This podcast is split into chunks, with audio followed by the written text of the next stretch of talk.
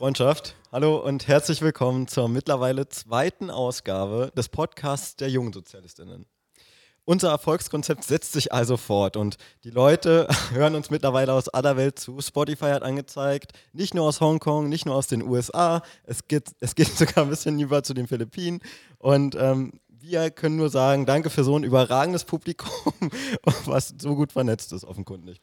Und auch heute hat sich wieder ein engagiertes Team von Jusos zusammengefunden. Und ähm, so sitzen heute an meiner Seite Julian Burchardt und Gero Gewald sowie meine Wenigkeit Leon Trampe. Und wir sind SprecherInnen, Sprecher bzw. Mitglieder Jusos Oranienburg und haben heute auch ein hochaktuelles, diesmal allerdings kommunalpolitisches Thema im Gepäck. Es geht heute um die Kommunalpolitik unseres Landkreises mit besonderem Fokus auf Mobilität, auf Bildung und auf Wohnen. Und wir kommen ja alle aus der ja, pittoresken Stadt Oranienburg, das, die wiederum im Landkreis Oberhavel liegt. Und ja, heute wird es genau um diesen Landkreis gehen. Ähm, denn wir dürfen heute unseren Kandidaten für das Landrat, Landratsamt, Alexander Tönjes, begrüßen. Alex, herzlich willkommen, sei gegrüßt. Möchtest du kurz vorstellen, wer du bist? Möchtest du sagen, warum du dich aufs Landratsamt beworben hast und was überhaupt ein Landrat so macht? Ja, vielen lieben Dank, Leon, für die Chance und die Gelegenheit in dieser doch mittlerweile traditionsreichen Sendung, wenn es schon die zweite ist. ähm, ich danke euch für die Chance. Ja, wir sitzen nicht nur in der pittoresken Stadt Oranienburg, sondern das ist ja auch Sitz äh, der Kreisverwaltung und ähm, sozusagen das verwaltungsmäßige Herz des Landkreises Oberhavel. Ähm, warum bewerbe ich mich? Ähm, ich bin jetzt 50 Jahre alt. Ich habe einen relativ bunten Lebenslauf hinter mir. Ich habe äh, zweimal studiert und nicht nur damit angefangen, sondern das auch beendet jeweils. Ich habe einen Diplomabschluss äh, in Verwaltungswissenschaften und einen Masterabschluss äh, in Verwaltungswissenschaften. Zwischendurch war ich über 20 Jahre lang bei der Berliner Polizei in verschiedensten Tätigkeiten, in verschiedensten Aufgaben, in allen drei Laufbahnen. Es gibt den mittleren Dienst, ähm, damit steigt man sozusagen ein. Dann gibt es den gehobenen Dienst und den höheren Dienst. Das sind also vorwiegend Führungsaufgaben. Ganz ursprünglich habe ich einen Handwerksberuf gelernt. Ähm, ich bin in der DDR aufgewachsen und habe dann mit 18 eine Berufsausbildung begonnen. Und mitten in die Ausbildung kam die Wende, die Mauer fiel und ganz viele Chancen standen mir offen. Und dann habe ich noch schnell den Wehrdienst gemacht, um den konnte man sich nicht so ohne weiteres drücken damals. Ja, und dann reifte die Idee mit der Polizei. Und nachdem ich das über 20 Jahre gemacht habe, wollte ich unbedingt nochmal in die kommunale Ebene wechseln. Und bin dann 2016 stellvertretender Bürgermeister in Hohenneuendorf geworden.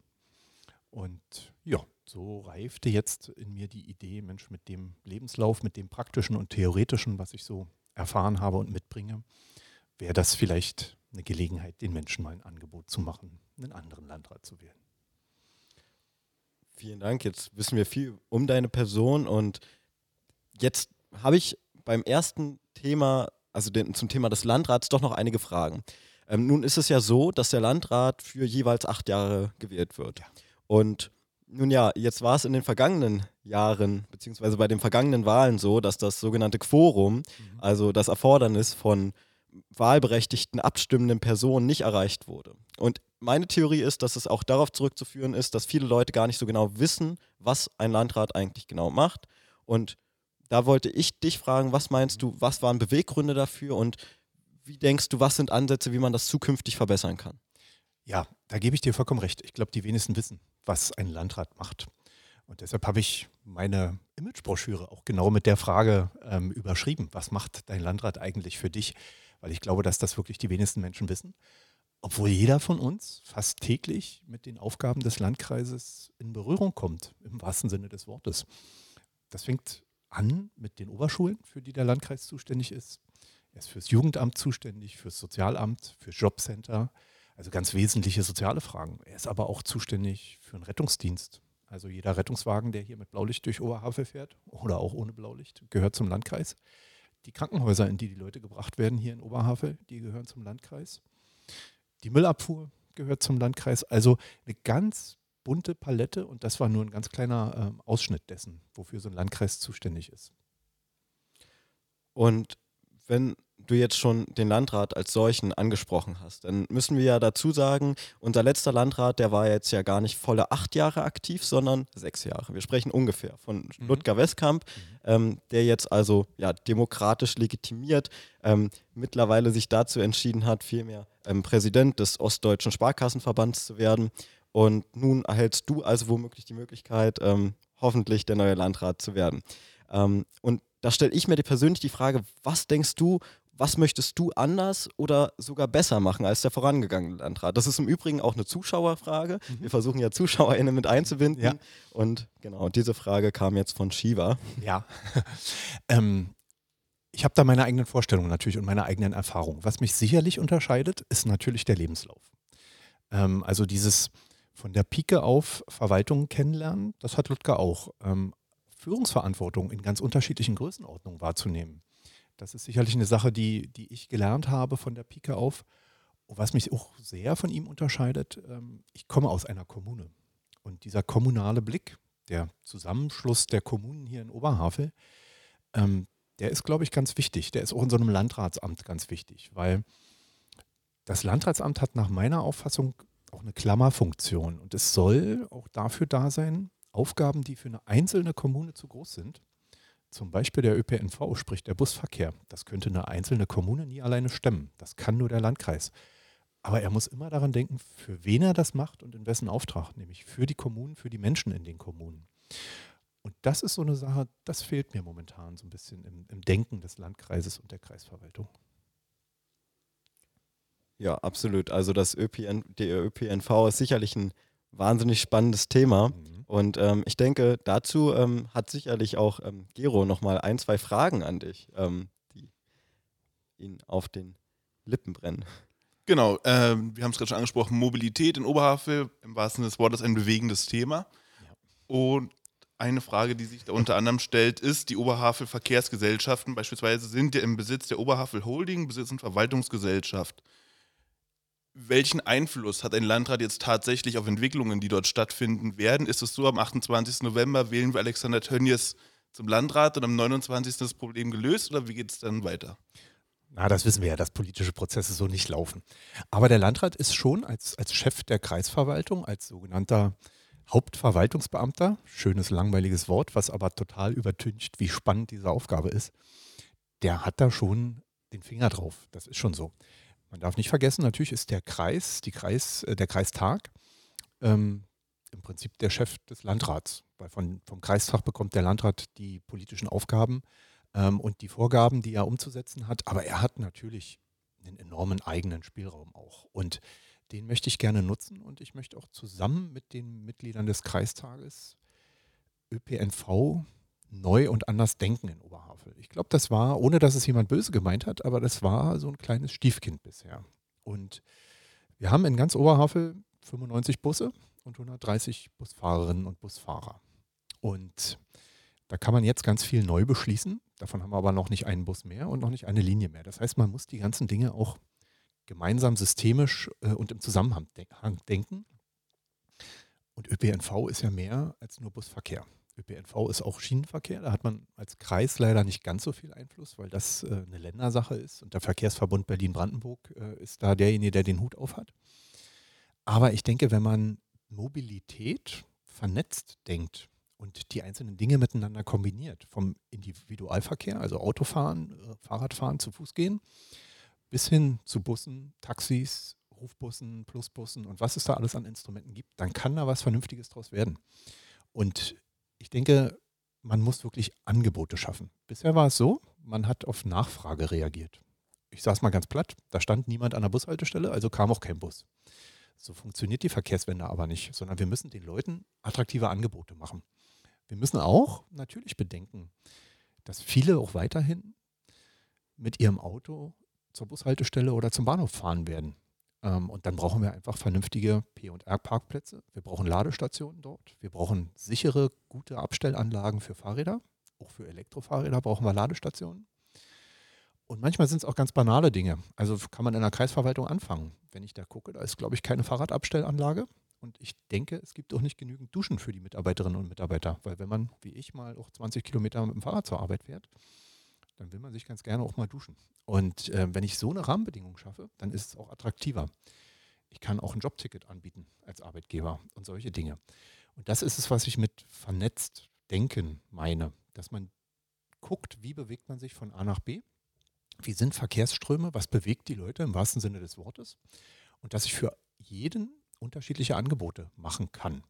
Und dann wird das auch was mit der Verkehrswende. Und das wird aber nichts mit einer Hauruck-Aktion innerhalb von ein, zwei Jahren. Aber ich möchte gerne, dass wir als Kreis wirklich jedes Jahr über zwei Millionen Euro mehr investieren, äh, um neue Buslinien zu schaffen, um neue Angebote zu schaffen. Und da geht es vor allen Dingen auch darum, eine bessere Taktung zu haben. Da geht es auch darum, Angebote in den frühen Morgen- und den späten Abendstunden und natürlich auch am Wochenende zu haben. Das nur so als ganz kleinen Ausschnitt zum Thema Mobilität. Genau, richtig. Auf die anderen ähm, Möglichkeiten der Mobilität kommen wir auch gleich noch zu, Ja. genauer zu sprechen.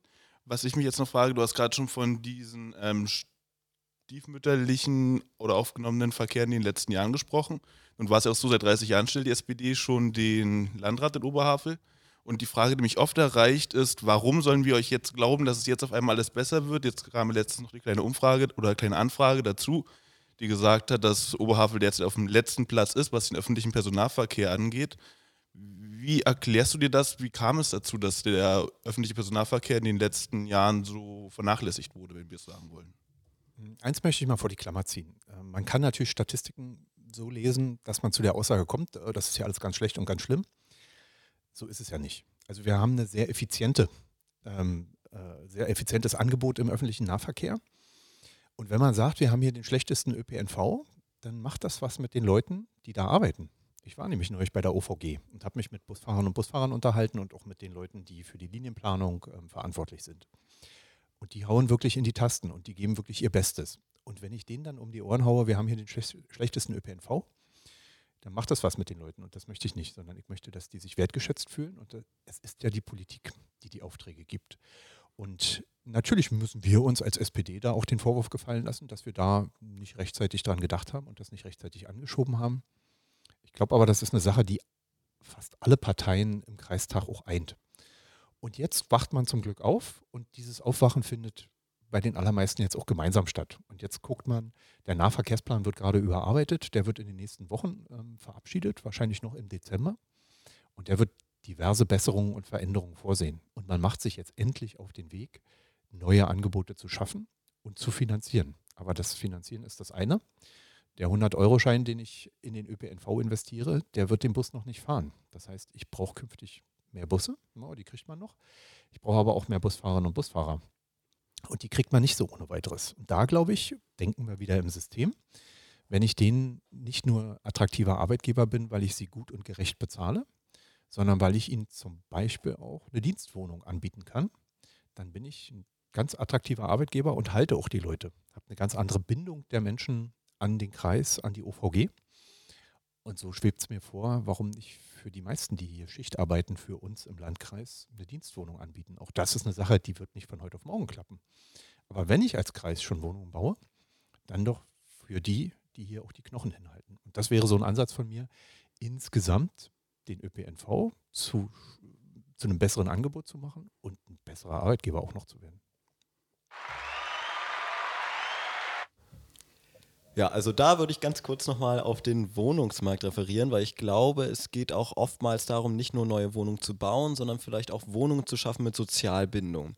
Es gibt äh, verschiedene Sch- ExpertInnen-Schätzungen, die davon ausgehen, dass zumindest ein Drittel des Wohnbaubestandes äh, dafür genutzt werden sollte, ähm, mit öffentlich-rechtlicher Förderung ähm, versehen zu werden und ähm, insbesondere damit also sozial Benachteiligten, GeringverdienerInnen, äh, dem Platz, die reale Möglichkeit auf dem Platz ähm, in einer Wohnung ähm, zu geben. Nun ist es so, dass ähm, einige Zahlen, also zumindest diese bezüglich Oberhavel aussagen, dass Ende 2019 nur 1769 Wohnungen ähm, mit einer entsprechenden Sozialbindung versehen wurden. Und das Ganze wird dann insofern vielleicht noch prekärer, als dass diese bereits mit der Bindung versehenen Wohnungen mhm. bis 2032 nochmal in Großteilen auslaufen werden. Mhm. Wir haben in Brandenburg insgesamt die Situation, dass 2014 noch 60.000 solcher Sozialwohnungen vorhanden waren im umgangssprachlichen Sinne und 2032 also mittlerweile nur noch mit ungefähr 12.000 gerechnet wird. Ähm, das ist also auch ein Problem, dem sich der Landkreis entgegenstellen müsste, insofern berechtigtes, also insofern das berechtigte Interesse wahrgenommen werden wird. Was denkst du, wie kann man das realisieren? Jetzt hast du uns ganz viele Zahlen um die Ohren gehauen, die aber einen Trend genau auch für Oberhavel widerspiegeln, wie er in ganz Deutschland ist, dass wir seit Jahren einen massiven Rückgang an sozial gesichertem sozialem Wohnungsraum haben. Und diese Tendenz ging über die letzten 15, 20, 25 Jahre. Ähm, ich bin ja in Berlin geboren und äh, aufgewachsen, habe äh, auch lange Zeit in Berlin gearbeitet. Und da war zu beobachten, wie sich die öffentliche Hand aus der Infrastruktur zurückgezogen hat und was das mit einer Stadt macht. Ich hoffe, dass wir alle diese Lehren gezogen haben, dass die Infrastruktur, die Daseinsvorsorge in die öffentliche Hand gehört. Das ist schnell kaputt gespart, aber aufgebaut dauert es ewig, ehe man das wieder hinbekommt. Und der soziale Wohnungsbau, ja, willkommen in den unterschiedlichen Zuständigkeiten in Deutschland. Der soziale Wohnungsbau ist eine Aufgabe, die der Kreis gar nicht wahrnehmen kann, ohne weiteres. Das ist nämlich Aufgabe der Kommunen. Und wenn ich mir jetzt eine kleine Kommune vorstelle, für die ist es echt schwierig, sozialen Wohnungsbau zu betreiben. Natürlich gibt es größere Kommunen wie Hennigsdorf, ähm, Oranienburg, die im Prinzip einen Großteil von Wohnungen aus der DDR geerbt haben, sozusagen. Eine Stadt wie Hohenneuendorf hatte das nicht. Hohenneuendorf ist in etwa genauso groß von der Bevölkerungszahl wie Henningsdorf. Und wir haben gerade mal 130 Wohnungen. Und da ist es auch in den letzten Jahren versäumt worden, immer stückchenweise neue Wohnungen zu bauen. Und wir haben es erlebt in Hohenneuendorf, wie schwierig es ist, als Kommune in den sozialen Wohnungsbau einzusteigen. Und da braucht man einen starken Partner. Und ich bin der festen Überzeugung, dass wenn der Kreis gute Angebote macht, dass man dann mit den Kommunen zusammenarbeiten kann. Das ist rechtlich ein bisschen kompliziert, aber nicht unlösbar. Und man kann also miteinander Vereinbarungen schließen und dann kann eine Kommune und der Kreis zusammen, können dann sozialen Wohnraum bauen. Wie gesagt, alleine darf es der Kreis nicht. Der Kreis hat seit 2015 mehr als 160 Wohnungen ähm, schon gebaut. Dafür hat er 30 Millionen Euro aufgewendet. Das würde ich gerne fortführen und sagen, also neben dem, was ich gerne mit Kommunen zusammen machen würde, würde ich gerne in den nächsten acht Jahren wenigstens 200 ähm, neue Wohnungen bauen, allein als Kreis. Denn der Kreis hat auch Grundstücke und Flächen. Und das ist die im wahrsten Sinne des Wortes halbe Miete. Wenn ich ein Grundstück mit einbringe, dann sind die Baukosten überschaubar und dann kann ich auch vernünftige Mieten anbieten. Und wenn man dann noch zusammen mit Kommunen das macht, dann kann man mittel- und langfristig gesehen aus dieser Misere, dass wir nicht genügend Wohnraum, und das ist für mich ein Grundrecht, Wohnraum, angemessenes Wohnen, ähm, sicheres Wohnen, dass man das dann hinbekommt, dass wir endlich genügend Wohnungen haben, weil dann auch ganz viele Neiddebatten innerhalb der Gesellschaft sich erledigen. Zum Beispiel die angemessene Unterbringung von Geflüchteten. Wenn die nicht mehr äh, in Gemeinschaftsunterkünften leben dürfen und sollen, wenn das Verfahren der Anerkennung soweit abgeschlossen ist, dann müssen diese Menschen ja eigentlich in Wohnungen ziehen. Wenn ich genügend Wohnungen habe, dann habe ich auch keine Neiddebatte. Wenn ich aber einen Mangel an Wohnungen habe, dann geht der Kampf um die Ressourcen los. Und dann ist man ganz schnell auf äh, Abwägen, die wir alle nicht wollen.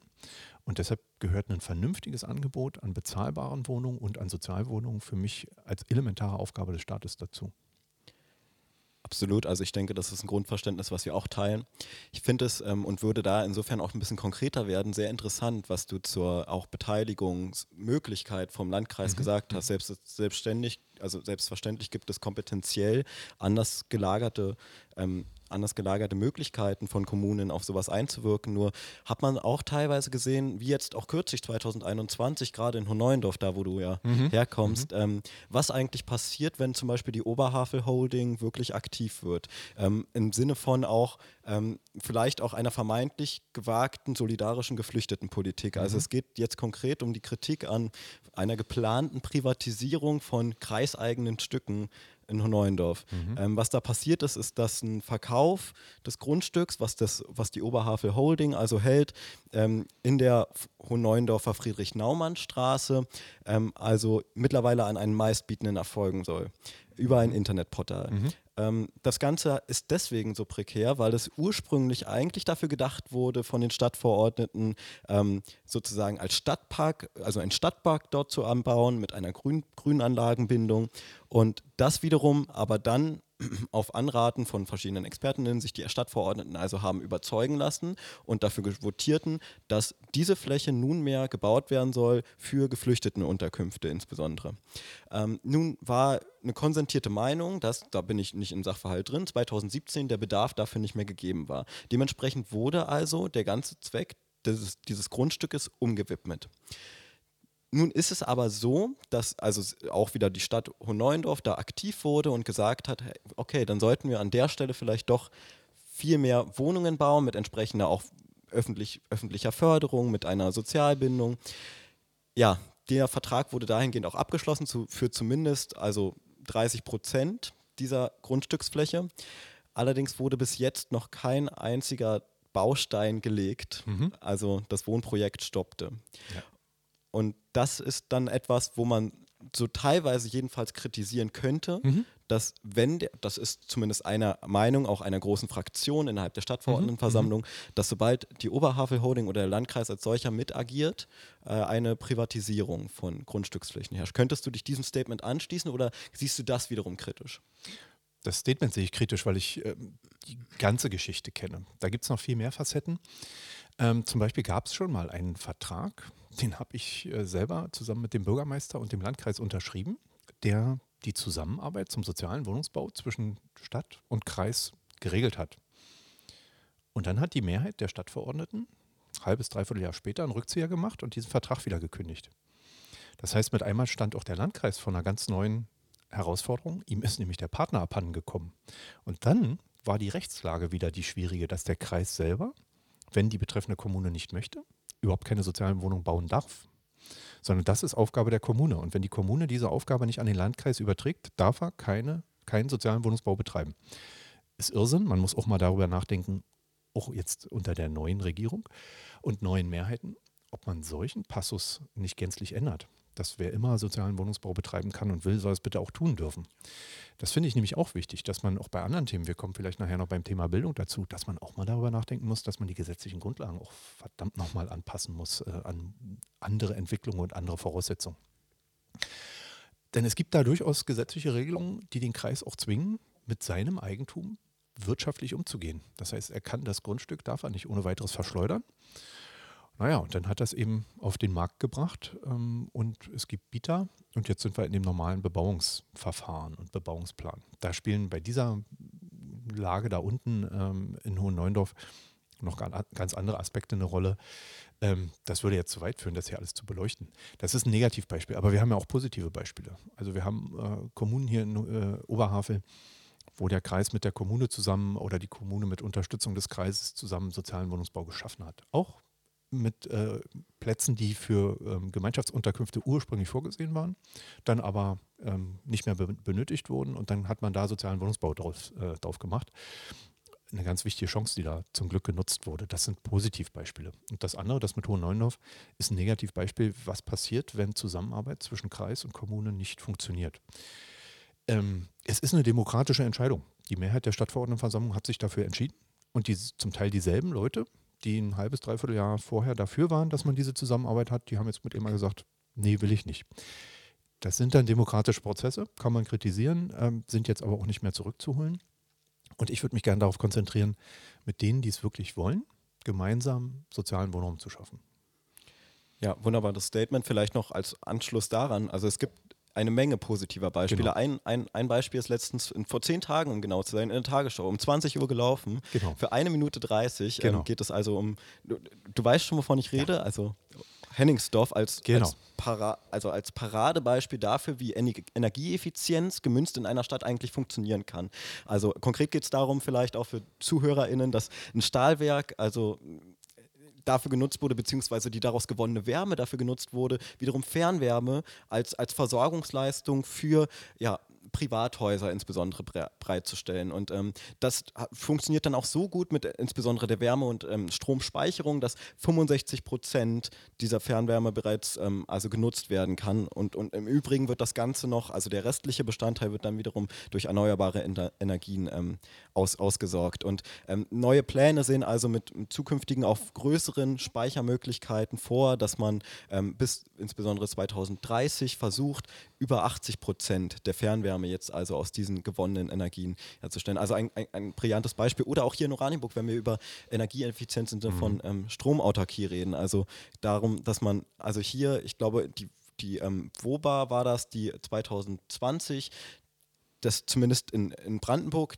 zweit ja, das waren die zweitfrühesten, die also hier ein Mehrfamilienhaus aus, ähm, und insbesondere die ersten, die im Landkreis Oberhavel ein Mehrfamilienhaus gebaut haben, das energieautark läuft, was äh, darüber hinaus eine Pauschalver Pauschalvermietung also angeleistet hat und auch eine Energieflat anbietet. Mhm. Also total, total brillant. Ja. Was man aber allerdings hier auch kritisieren kann, und das würde mich zum nächsten Punkt mhm. bringen, ist, ähm, wenn wir gerade von der Stadt Oranienburg geredet haben. Mhm.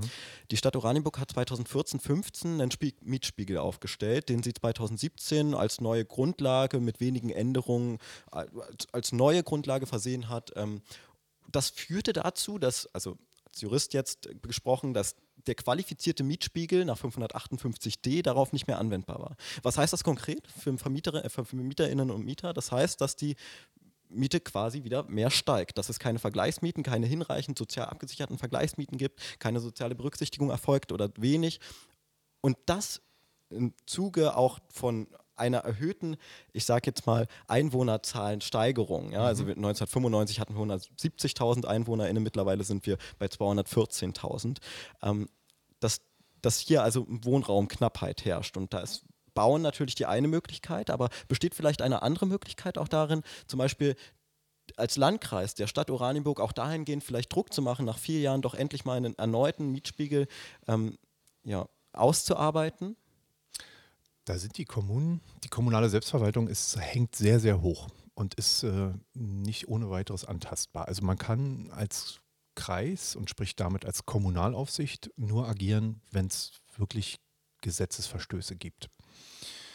Ähm, da kann man nicht so ohne weiteres politisch Dinge initiieren. Thema Mietspiegel ist auch so eine Sache. Ne? Ähm, das wird oftmals als Allheilmittel genutzt. Ich bin da ein bisschen skeptisch, ähm, weil wir sehen es in Hohenneuendorf. Wir haben gar nicht genügend soziale Wohnungen, um einen qualifizierten Mietspiegel hinzubekommen. Da beißt sich die Katze dann so ein bisschen in den Schwanz. Wenn ich einen rechtssicheren, und das muss man ja auch mal bedenken, so ein Mietspiegel ist ein Rechtsinstrument. Und wenn ich das nicht sauber erstelle, dann ist das angreifbar. Hat Berlin gerade erlebt. Und dann sind ganz viele Dinge, die sich auf die Mietspiegel beziehen, mit einmal hinfällig, ähm, weil der nicht sauber erstellt wurde. Und ich weiß nicht, ob so eine Instrumente mittel- und langfristig noch der richtige Weg sind ähm, ob wir es da nicht in, in unserer typisch deutschen Variante es so ganz genau machen zu wollen und ganz gerecht äh, wollen, äh, sein wollen, ob wir da nicht ein bisschen übers Ziel hinausschießen, sondern ob es nicht andere Instrumente gibt, die anwendungssicherer sind ähm, und vielleicht ein bisschen intelligenter als so komplizierte Werke wie ein Mietspiegel. Mit so einem Mietspiegel habe ich auch noch nicht eine Wohnung geschafft. Ne? Das ist so wie mit einem Mietendeckel, gibt auch Nachteile davon. Und deshalb bin ich wirklich der Meinung, dass das Thema Angebot schaffen, nämlich bauen, wahrscheinlich der Weg ist, der uns daraus führt. Absolut. Also bauen ist auf jeden Fall eine Möglichkeit oder eine Notwendigkeit, die zunehmend gefördert werden sollte. Doch bin ich auch der Auffassung, dass bereits bestehender Wohnraum, auf den wir auch zurückgreifen müssen, wenn der Boden zunehmend versiegelt wird, mhm. wenn wir ein Interesse daran haben, Klimaschutz mhm. auch wirklich mhm. ernst zu nehmen und ähm, vielleicht nicht noch mehr Flächen zu bebauen, sondern mhm. vielmehr die bereits vorhandenen Wohnraumbestände entsprechend auch sozial bewohnbar zu machen. Mhm. Und ich denke, dahingehend könnte ein Mietendeckel oder eine, ein Mietenspiegel als mhm. solches Instrument zumindest in der Vergangenheit, was sich als Mietenspiegel bereits, das, der hat sich ja in der Vergangenheit bewährt, mhm. ähm, durchaus äh, praktikable Möglichkeit mhm. darstellen. Aber welche anderen Möglichkeiten siehst du denn fernab des Bauens? Also der Mietenspiegel als solcher, die reine Anwendung, blockiert ja erstmal den Bauprozess als solchen nicht. Naja, es könnte schon dazu führen, dass ähm, Leute, die Wohnungen bauen, sich davon abschrecken lassen und sagen, hm, hier kann ich nicht das maximal Mögliche rausholen. Und ich glaube, da führt dann der Weg wirklich hin, da funktioniert dann die Marktwirtschaft, wenn ich genügend kommunalen Wohnraum habe, über den ich als Kommune verfügen kann, dann wird die, der restliche Spielraum des Marktes auch viel, viel kleiner. Das heißt, die Kommunen müssen eigentlich selber ein Interesse daran haben, zu bauen, zu bauen, zu bauen und die Wohnung auch in eigenen Händen zu behalten. Also Wohnungen dem, dem Spekulationssinn entziehen. Berlin ist ein Negativbeispiel dafür, ne? wie viele 100.000 Wohnungen in den 90er und Anfang der 2000er privatisiert wurden und jetzt kauft man sie zum zehnfachen Preis wieder zurück. Auch damit ist noch nicht eine Wohnung mehr wieder da. Sie hat nur den Besitzer wieder gewechselt und es gibt die Aussicht darauf, dass es mal soziale Mieten gibt und sozial verträgliche Mieten. Und deshalb glaube ich wirklich, dass das kommunale Bauen der Weg ist. Und ähm, da gibt es ganz viele Instrumente, die auch ähm, in verschiedenen Teilen des Landes auch angewandt werden. Städtebauliche Entwicklungsmaßnahme ist ein Ungetüm, ist aber ein Instrument aus dem Baugesetzbuch, was zum Beispiel in München angewandt wird, was wir aber auch in Hohenneuendorf angewandt haben. In Boxdorf äh, haben wir es gerade abgeschlossen, da lief es 30 Jahre lang. Ganz kurz zusammengefasst ist es äh, so, dass man zum bestimmten Zeitpunkt den Bodenwert einfriert, virtuell. Und wenn man dann daraus Bauland macht, den neuen Bodenwert ähm, bildet und die Differenz sozusagen abschöpft vom Eigentümer und damit dann Infrastruktur bezahlt. Straßen, Kindergärten, Abwassersysteme, Wasserleitungen und, und, und. Das trägt maßgeblich dazu bei, dass es kein Spekulationsobjekt ist. Damit wird noch niemand enteignet oder gezwungen, auf seinem Grundstück zu bauen. Aber es ist ein sehr bewährtes Instrument. Genauso bin ich ein großer Freund von genossenschaftlichem Wohnungsbau. Ähm, weil was gibt es besser, Besseres, als wenn ich als Mieter irgendwo auch Miteigentümer bin? Ich habe eine ganz andere Bindung im wahrsten Sinne des Wortes an meine Wohnung. Und das führt uns immer wieder dazu, ich muss genügend Wohnraum anbieten können, damit ich eine Auswahl habe und damit ich keine Marktmacht von einzelnen wenigen habe. Ich finde, darüber hinaus sind übrigens auch so kostengünstige Erdbaufachverträge eine, möglich ja. eine Möglichkeit, die, die wirklich attraktiv scheint. Wir haben hier in Oranienburg konkreten Ortsteil Eden, der mhm. zum großen Teil davon also profitiert. Konkret geht es auch darum, dass sie teilweise Anla Auflagen schaffen, dass Menschen dort, äh, das ist ganz niedlich eigentlich, ähm, zu 30 Prozent ähm, bestimmte Gemüsesorten oder Obstsorten anbauen sollen, um dann die Möglichkeit zu erhalten, dort also äh, ihr Grundstück weiterhin ja. halten zu dürfen. Das ist wie in Kleingartenanlagen, da hat ja. man diese Vorschriften auch. Ne? genau, also ähm, zum Thema Bauen vielleicht auch mhm. konkret, was uns hier im Landkreis Oberhavel betrifft. Also ich hätte noch zwei Punkte zu sprechen. Wäre zum einen, was uns da teilweise hier in unserem Landkreis eben doch äh, entgegenspricht, ist doch auch so eine Kampfmittelfreiheitsbescheinigung. Ja? Also etwas, was ähm, doch dazu führt, dass der Bauprozess bzw. der Bauantrags- und Genehmigungsprozess phasenweise noch mal ein halbes Jahr verlängert wird. Und was vielen Bürgerinnen und Bürgern also eine derartige ähm, äh, Geduld abverlangt, die vielleicht auch teilweise nicht mehr zumutbar ist. Also vielleicht auch hier ähm, eine Möglichkeit, äh, vielleicht nochmal im Sinne auch einer effektiveren Verwaltung äh, vorzusorgen. Und ähm, der letzte Punkt, den ich mir auch persönlich vielleicht nochmal als Anliegen wünschen würde, wenn ich jetzt hier sehr interessiert im, im, im Wohnungsbereich schauen möchte im Landkreis Oberhavel, dann gehe ich zuerst auf die Website und schaue mir also an, was wird dort getan. Und da gibt es einen großen BürgerInnen-Service. Da gibt es also die Möglichkeit, wie BürgerInnen mit ähm, praktikablen Formularen, mit Antragsmöglichkeiten und ähm, Musterexemplaren Möglichkeit erhalten, erhalten, ihr individuelles Bauvorhaben auch schnellstmöglich umzusetzen. Nur was dort nicht abgelistet ist, ist ähm, eine Übersicht über zum Beispiel den, die, der, die momentane Wohnraumsituation. Es gibt dort keine Übersicht über den Mietenspiegel, es gibt dort auch kein ähm, etwaiges Kreiskonzept oder zumindest eine Übersicht von Städtekonzepten, die also so einen gesamt, gesamtstädtlichen ähm, Entwicklungsplan auflisten. Also solche Möglichkeiten werden dort leider verpasst. Ähm, einerseits ist es natürlich schön, wenn man BürgerInnen die Möglichkeit gewährt, ähm, ents entsprechend ihr Bauvorhaben schnell umsetzen zu können, aber andererseits wäre es doch interessant für neu hinzuziehende bzw. allgemein interessierte BürgerInnen äh, die Möglichkeit zu schaffen, dorthin, also dahingehend schon einen Überblick zu erhalten, weil das doch, denke ich, nicht vom Tellerrand fallen sollte. Ich, ähm, wie siehst du grundsätzlich solche Internetauftrittsmaßnahmen, die jetzt hier also geschaffen wurden im Sinne der Website und was mm. denkst du dazu? Ja, man könnte es zentral zusammenfassen. Ähm, andererseits haben wir auch da wieder kommunale Eigenverantwortung. Jede Kommune muss es selber darstellen. Und Leon, deine These unterstellt ja, dass jede Kommune Zuzug möchte. Das ist ja nicht so. Ne? Also wir haben Felten, fällt mir da ein. Da gibt es einen nennenswerten Teil der Stadtgesellschaft, die sagen, eigentlich wollen wir hier gar keinen Zuzug. Wir wollen gar keine großen Neubauprojekte. Mal noch ein Einfamilienhaus, okay, gerne, aber größere Dinge wollen wir eigentlich gar nicht.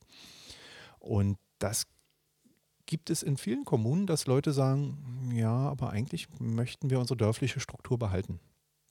Das ist durchaus ein demokratischer äh, Prozess äh, und ein demokratischer Streit. wie viel Zuzug möchte ich in meiner Kommune überhaupt? Das darf man nicht vergessen. Also man darf nicht davon ausgehen, dass es überall auf große Begeisterung stößt, ähm, wenn man ganz viel Zuzug ermöglicht. Auch das erleben wir in Hohenneuendorf. Ein, ein Ortsteil von Hohenneuendorf ist Bergfelde. Da wird momentan eine ganze Menge neu gebaut. Und zwar nicht Einfamilienhäuser, sondern wirklich Mehrfamilienhäuser mit zum Teil 10, 15, 20 Mietparteien. Das stößt bei alteingesessenen Bergfeldern durchaus auf Ablehnung, weil die sagen, das ist nicht mehr mein Bergfelde. Das muss man bedenken und berücksichtigen und muss man im politischen Diskurs auch wirklich austragen. Ähm, und das sind äh, Dinge, da gibt es, wie gesagt, Ablehnung. Und es ist nicht überall Euphorie, oh, Zuzug und wir weisen hier neue Baugebiete aus. Und äh, eine, eine Ergänzung noch. Meine Erfahrung ist, man steuert über Infrastruktur. Das heißt, wenn ich Schulen, Straßen, ÖPNV-Verbindungen und ähnliches schaffe und betreibe, dann generiere ich Zuzug. Weil die Leute, die sich für Wohnungen interessieren, in, in der Regel fahren sie am Wochenende übers Land oder gucken durchs Internet und sehen, oh, da ist ein Grundstück, das gucke ich mir mal an und dann wird sofort geguckt, gibt es hier eine Schule, gibt es hier einen Bahnhof, wie sind die ähm, Autobahnanschlüsse und ähnliches. Und wenn das alles da ist, dann ist es ein Anreiz für die Leute, dahin zu ziehen. Also die wenigsten ziehen hin und sagen, so, jetzt muss da aber nur noch eine Schule gebaut werden. Das passiert nicht. Also wenn ich Infrastruktur plane, dann habe ich damit unmittelbaren Einfluss ähm, auf den Zuzug. Und ich muss mir als Kommune überlegen, wie möchte ich Zuzug steuern? Weil wenn ich die Augen verschließe und sage, ich möchte keinen Zuzug und ich mache einfach nichts, dann wird trotzdem Zuzug stattfinden. Weil es gibt ja Regelungen des Baugesetzbuches, die halt die ortsübliche Bebauung regeln. Und dann kann ich das 1000 Quadratmeter Grundstück als Eigentümer auch einfach teilen und in der zweiten Reihe zum Beispiel bauen, wenn ich keinen Bebauungsplan habe, der sowas regelt. Und darüber muss man in den Kommunen auch diskutieren, wie soll sich unser Ort entwickeln und wie wollen wir es steuern. Das ist eine Aufgabe, die kann und soll und darf der Landkreis den Kommunen auch gar nicht abnehmen. Absolut. Ähm, ich möchte noch kurz anmerken, dass also von die von dir unterstellte Prämisse ist gar nicht das, was ich insinuierte. Ich mhm. glaube bloß, dass es ein Interesse der Bürgerinnen und Bürger gibt, die auch hier ansässig sind und im Übrigen vielleicht auch unser Landkreis ist eben doch ein mhm. großer Landkreis, ähm, vielleicht auch Interesse daran haben, weil sie eine junge Familie sind und weiterhin wollen, dass ihre Kinder dort zum Kindergarten gehen können, wo sie sich momentan befinden, aber eben regional einen Umzugsort, also einen Umzug planen müssen, weil sie zum Beispiel verdrängt werden aus ihrer ursprünglich regional ansässigen mhm. Heimat dass diese Leute einen relativ schnellen Überblick erfahren von der derzeitigen Wohnraumsituation und insbesondere vielleicht auch im Ausblick darauf, ob, sich, ob es sich lohnt, hier weiterhin wohnen zu bleiben, ähm, ein Konzept in die Hand genommen bekommen, an die Hand gelegt bekommen. Und dann denke ich, dass ein Landkreis, wenngleich nicht kompetenziell dafür originär zuständig, zumindest die Möglichkeit erhält, eine Darstellung von städtebaulichen Konzepten zu gewährleisten auf dem Internetauftritt oder doch zumindest vielleicht auch eigene Anregungen schließt. Das ist sozusagen meine, mhm. meine Prämisse, die nicht notwendigerweise mit Zuzug einhergeht, sondern mhm. zumindest auch von Verteilung bzw. allgemeinem mhm. Bürgerinteresse unterstellt. Vielen Dank, Alex. ich haben uns sehr vertieft. Wir haben sehr vertieft darüber geredet. Ich bin sehr dankbar dafür. Und ähm, ja, ich denke, damit ähm, wollte ich vielleicht noch einmal kurz äh, überleiten in einer ZuschauerInnenfrage. Frage, ähm, die also von Charlie aufgestellt wurde und jetzt also vielleicht ähm, an Geros Thema anschließt, ähm, wie konkret du dir eigentlich die Ausgestaltung des ÖPNV-Ausbaus vorstellst. Mhm. Ähm, also das wichtige Thema für mich ist wirklich, dass wir eine Angebotsorientierung schaffen. Bisher ist es so, dass wenn du als Kommune eine Idee hast, ich möchte gerne eine neue Buslinie haben, dann musst du erstmal zwei Jahre lang in eine Vorleistung gehen. Und da reden wir von ganz schnell von Millionenbeträgen. Und dann gibt es Kriterien, die sagen, also du musst ähm, eine Fahrgaststeigerung von so und so viel äh, Fahrgästen pro äh, Fahrt haben. Das sind zum Teil relativ hohe Hürden. Das sieht jetzt ganz gut aus, dass es mit dem neuen Nahverkehrsplan etwas geändert wird. Dass man also sagt, du musst als Kommune nur noch ein Jahr lang in Vorleistung gehen und die Kriterien, wie viele Fahrgäste hinzukommen müssen, die werden gesenkt. Das ist auch vollkommen okay. Ähm, wir müssen aber auch alle Aspekte des ÖPNV denken. Was viele nicht wissen, der Taxiverkehr gehört auch zum ÖPNV. Und warum soll ich den nicht sinnvoll in bestehende Buslinien ähm, mit einbauen? Dass ich also auch mit meinem Ticket eine Chance habe, ein deut deutlich günstigeres Taxi zu bekommen, als wenn ich es mir jetzt als Privatmann äh, einfach so rufe. Das, glaube ich, wird noch gar nicht betrachtet. Thema Rufbus ist auch so eine Sache. Gibt es äh, ehrenamtlich, äh, zum Beispiel in Gransee, hat allerdings einen Vorlauf äh, von, ich glaube, 90 Minuten, viel zu lang.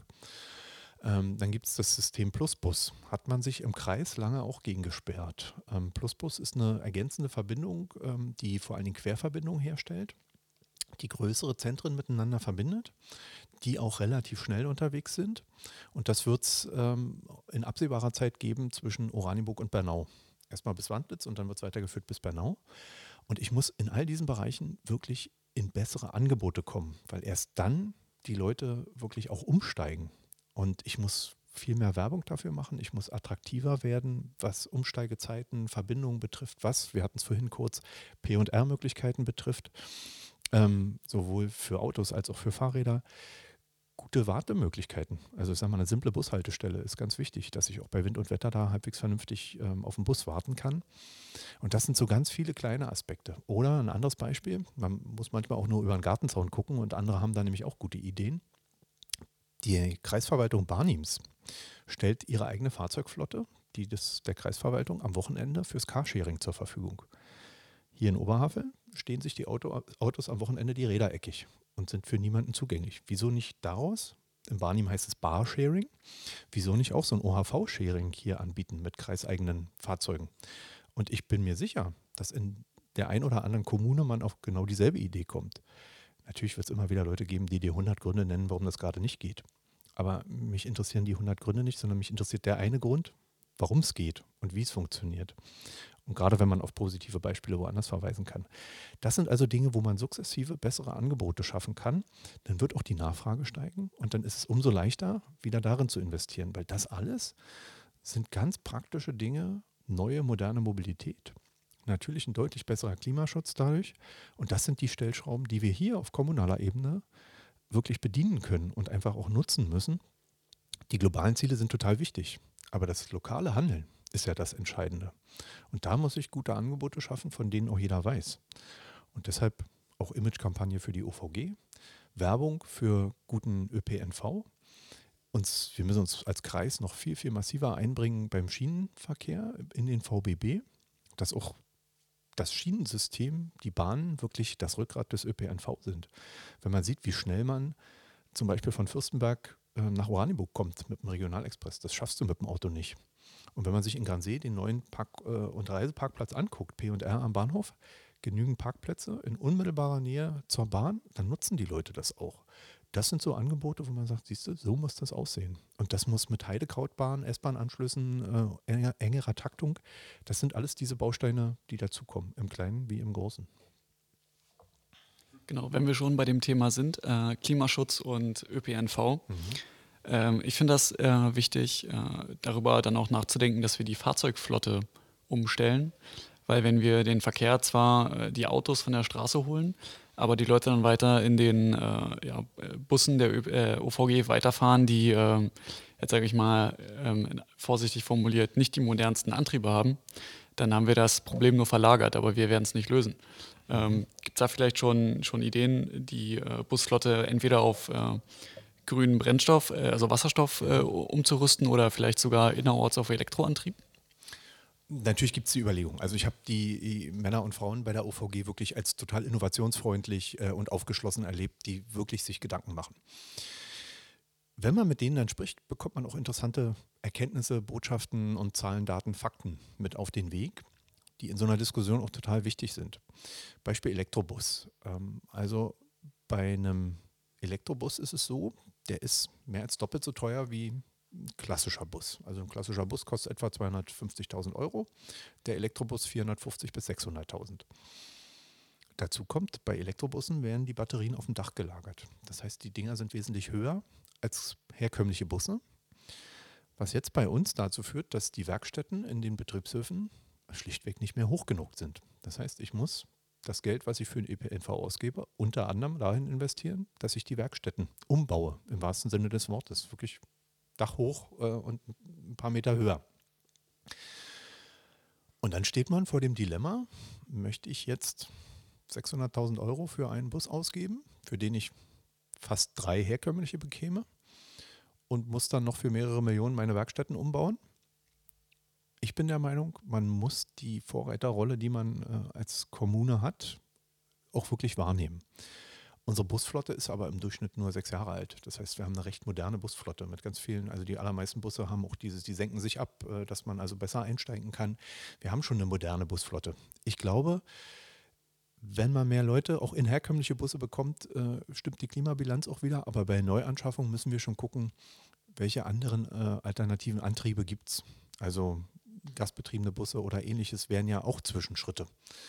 Und da wird es nie die reine und die beste Lösung geben. Und man hat immer diesen Zielkonflikt. Ich habe nur eine begrenzte Summe Geld zur Verfügung und möchte ich dafür so viele Busse wie möglich haben, so viel äh, Kilometer wie, wie möglich damit produzieren?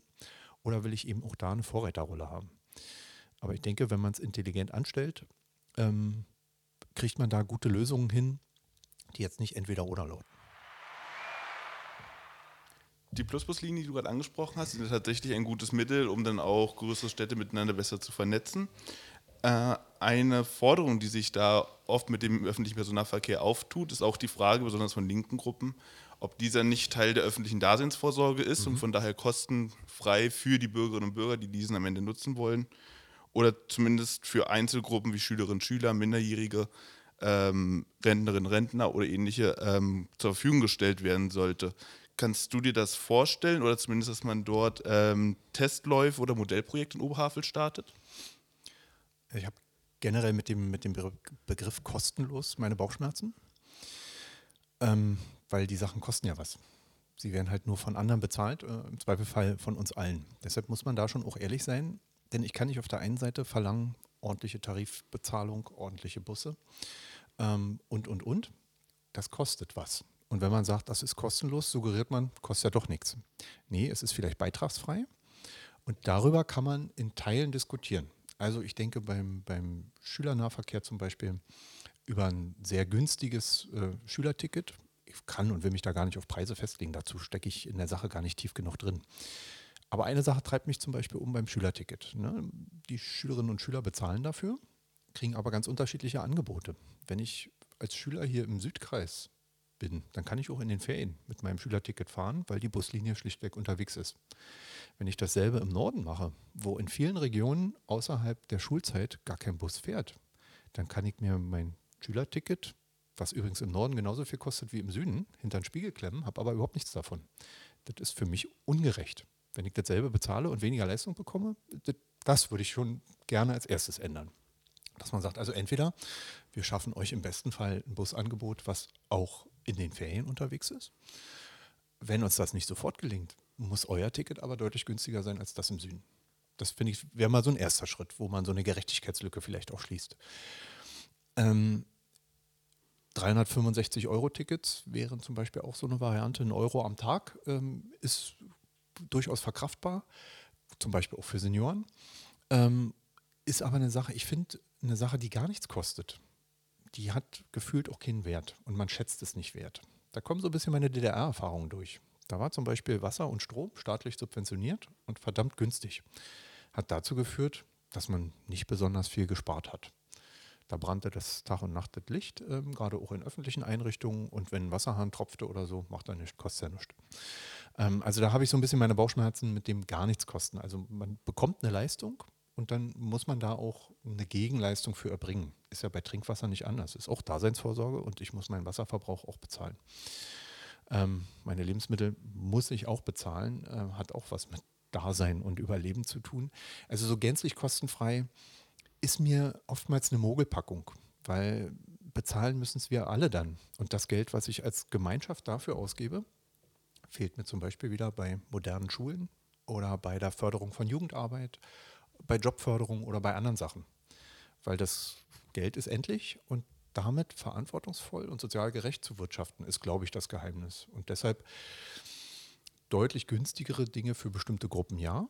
Ähm, und ÖPNV wird immer ein Zuschussgeschäft sein und das ist auch vollkommen in Ordnung so. Ich glaube, da sind wir uns auch alle einig. Äh, vor allem bei dem Punkt, ähm, wir müssen ja, also wenn wir äh, ehrlich sind, wir werden nicht äh, in den nächsten zehn Jahren äh, den Großteil der AutofahrerInnen auf äh, elektrobetriebene Fahrzeuge äh, bekommen. Dafür äh, sind die Fahrzeuge einfach zu teuer und unsere Infrastruktur schafft das auch gar nicht. Das heißt, der ÖPNV, der muss, wenn er zumindest nicht die gleiche Leistung bringen kann wie ein individuelles Fahrzeug. Das ähm, geht ja schlicht und einfach nicht, weil das Fahrzeug steht vor der Tür und der Bus halt nicht. Muss der ÖPNV aber zumindest also wenigstens dasselbe kosten, im Idealfall weniger als die Fahrt mit dem Auto. Ja. Weil sonst ähm, Sonst habe ich so viele Nachteile in Anführungszeichen, dass ich äh, nicht umsteige auf den Bus. Genau. Und ich glaube, da, da sind wir uns auch alle einig. Und das, das äh, ist ja beispielsweise beim Fernverkehr mit der Bahn ein Riesenproblem. Aber da äh, kannst du als Landrat ja nichts für, sage ich mal. Aber ähm, deswegen finde ich, da, so wie du es mhm. gesagt hast, ähm, wir ähm, im Endeffekt, wir subventionieren den öffentlichen Personennahverkehr, damit das ein, äh, ein bezahlbares, solides Kostenpaket ist, ist, denke ich, eine sehr realistische Herangehensweise mhm. an das Thema. Mhm. Wir gehen auch noch mal kurz auf die Schienen. Das nächste Thema wird dir als stellvertretender Bürgermeister von Neuendorf nicht ganz neu sein, vermute ich mal. Der berühmte. Lass mich raten, der 10-Minuten-Takt. Hervorragend, perfekt. Super im Thema. Ähm, genau richtig, nämlich von der S1 bis das Studiepublikum tobt, wunderbar. ähm, genau, der 10-Minuten-Takt, der ist 1 nach Oranienburg oder bis nach Oranienburg. Wie stehst du dazu und vor allem bei solchen äh, neuralgischen Punkten wie zum Beispiel dem Bahnhof Borgsdorf, wo ja der direkte Übergang ist, wo man jetzt schon immer an den Schranken steht und wartet, oder auch zwischen Hohneundorf und Frohnau, wo ja die S1 teilweise eingleisig ist. Da ist ja der Übergang schwer, oder wie siehst du das? Ja, das ist wieder so ein Beispiel. Man kann 100 Gründe dafür finden, warum eine Sache nicht funktioniert. Ähm, man muss sie aber natürlich bedenken. Also rein technisch, ähm, die Eingleisigkeit zwischen Frohnau und Hohen-Neuendorf, die ist da. Das war ja früher mal zweigleisig und ich kann mit Ausweichstrecken arbeiten. Äh, und wenn man sich den Endbahnhof Frohnau anguckt, da gibt es mehrere Gleise, da gibt es Gleisabstellanlagen. Da könnte ich wahrscheinlich die ein oder andere Variante hinbekommen, äh, wenn ich es möchte als ähm, Verkehrsverbund Berlin-Brandenburg, dann bekommt man das auch hin. Der Bahnübergang in Borgsdorf ist tatsächlich ähm, eine Herausforderung. Ich habe, ohne dass wir uns über das Thema vorher unterhalten hätten, aber als Hohen-Neuendorfer Verwaltungsmitarbeiter habe ich natürlich auch da Zahlen im Kopf. Die Schranken sind in einer Stunde 32 Minuten geschlossen. Also das ist schon eine Menge. Wenn man da durchfährt, kann man wirklich sicher sein, die Schranke ist zu. Wenn ich den Takt ausweite, äh, beziehungsweise verdichte, dann wären wahrscheinlich 45 aus diesen äh, 32 Minuten. Da stehen ja auch Rettungswagen und Feuerwehrfahrzeuge und Polizei und so, die stehen dann da auch, wenn die Schranke zu ist. Das heißt, dann, genau, habe ich einen Zielkonflikt und sage, ja, ist schön, dass man da mit der Bahn super alle 10 Minuten durchkommt man muss eben dann im wahrsten Sinne des Wortes andere Wege auch ähm, finden, um den Bahnübergang queren zu können. Also es gibt äh, die Möglichkeit einer Querverbindung äh, durch Birkenwerder. Natürlich verlagere ich damit Verkehr, dessen muss ich mir bewusst sein. Aber ich glaube, wenn man diese Achse der S1 betrachtet, ähm, wenn das ein 10-Minuten-Takt wäre, ich glaube, wir würden wenigstens ein Viertel mehr Fahrgäste haben. Denn ich kenne es aus eigener Erfahrung. Ich habe eine Weile im Bundesinnenministerium gearbeitet habe da dreieinhalb Jahre lang die Sicherheitsvorbereitung für die WM 2006 ähm, mitgestaltet. Und da bin ich natürlich mit der Bahn hingefahren. Und wenn du im Büro überlegst, oh, gehst du jetzt los oder mh, hm, stehst du dann da 20 Minuten? Ähm, das hält einen teilweise äh, davon ab, die Bahn zu benutzen. Ich weiß, das sind Luxusprobleme im Vergleich zu dem, was Leute in Löwenberg, in Nassenheide und sonst wo sagen. Ähm, aber das ist wirklich ein wichtiger Fakt, wie oft fährt eine Bahn ob es nun 10 Minuten sind oder alle 30 Minuten im, im etwas entfernteren Umland, das sind, da sind wir beim Thema Angebotsorientierung. Wenn ich dieses 10-Minuten-Angebot schaffe, dann werden auch deutlich mehr Leute dieses Angebot nutzen. Und deshalb bin ich dafür, das hinzubekommen und äh, den Verkehrsverbund Berlin-Brandenburg dahin zu bringen, dass sie diesen 10-Minuten-Takt hinbekommen und dass sie an manchen Stellen, siehe Felten, endlich überhaupt erstmal eine S-Bahn hinbekommen. Weil ich habe oftmals das Gefühl, in Felten glaubt dir schon gar keiner mehr, dass da je eine, eine Bahn fährt. Und das muss doch wohl irgendwie machbar sein, wenn man sich bundes-, landespolitisch und kommunalpolitisch verspricht, wir wollen den ÖPNV fördern. Ja, das heißt doch zwangsläufig, dass ich bessere Angebote mache und dann muss da, da wohl eine S-Bahn hinfahren können. Es gab ja auch, wenn wir jetzt weiter nach Norden gehen würden, auf der Schiene im Löwenberg zum Beispiel, wo die Bahn teilweise nur jede alle zwei Stunden hält, genau richtig ähm, wo sich dann auch schon Bürgerinnen und Bürger zusammengeschlossen haben, Petitionen gestartet haben, dass sie auch bitte wollen, dass der Zug jetzt auch mal öfter bei ihnen hält. Äh, sprich, auch im nördlichen Teil des Bahnkreises haben wir dieses Problem tatsächlich. Ich wollte jetzt einmal nochmal hier im Süden rausstellen, was ja wirklich ein omnipräsentes Thema eigentlich mhm. ist, äh, der 10-Minuten-Tag, der ist 1. Das ist, da muss ich dir mal ins Wort fallen. Das ist übrigens ganz wichtig, dass man das immer bedenkt, ähm, wie sieht es im ganzen Landkreis aus. Dass man den Leuten nicht das Gefühl gibt, oh, wir, wir reden uns hier nur die Köpfe heiß über Probleme im Süden, sondern dass man wirklich auch unter Beweis stellt und tatsächlich im Herzen und im Kopf hat, nee, wir sind ein großer Landkreis, über 70 Kilometer von Nord nach Süd ähm, und wir haben alle im Blick. Das ist äh, natürlich, es wird auch niemand im Norden einen 20-Minuten-Takt realistisch erwarten oder einen 10-Minuten-Takt. Aber sie dürfen eben auch nicht das Gefühl bekommen, vergessen zu sein. Und deshalb muss ich die Dinge eben mitdenken. Wenn ich einen 10-Minuten-Takt der S1 bedenke, dann muss ich zwangsläufig gucken, was hat das für Auswirkungen auf den Regionalverkehr. Welche Regionalbahn muss dann in einem anderen Takt fahren? Das gehört für mich genau dazu. Absolut. Und jetzt würde ich nochmal einmal kurz umsatteln. Von der Schiene geht es wieder auf die Straße, diesmal aber mit dem persönlichen Individualverkehr. Du hast ja auch schon gesagt vorhin, dass man äh, Radfahrende, Fußgängerinnen, Fußgänger, Autofahren und ÖPNV nicht gegeneinander ausspielen darf. Und da ist ja eine Angelegenheit zum Beispiel die B96, die ja derzeit auch durch einige Ortschaften durchführt. Das sind Heide, Teschendorf, Löwenberg, Gransee und auch Fürstenberg. genau ganz im Norden Fürstenberg. Und dazu wollte ich jetzt genau kommen. Die Bürgerinnen und Bürger dort vor Ort wünschen sich ja ganz stark die bekannte Westumfahrung, Ja. dass vor allem der Lieferverkehr mit LKWs Ja. zwischen Mecklenburg-Vorpommern und Berlin aus der Stadt rausgezogen wird. Das Land hat jetzt vorgeschlagen, eine Mittellösung oder so ähnlich hieß es, was dann Genau, die Mittelvariante. Genau, richtig. Die Mittelvariante, die immer noch einzelne Ortschaften oder Wohngebiete tangieren würde, mit riesigen Schallschutzmauern von sechs Metern Höhe und so weiter und so fort.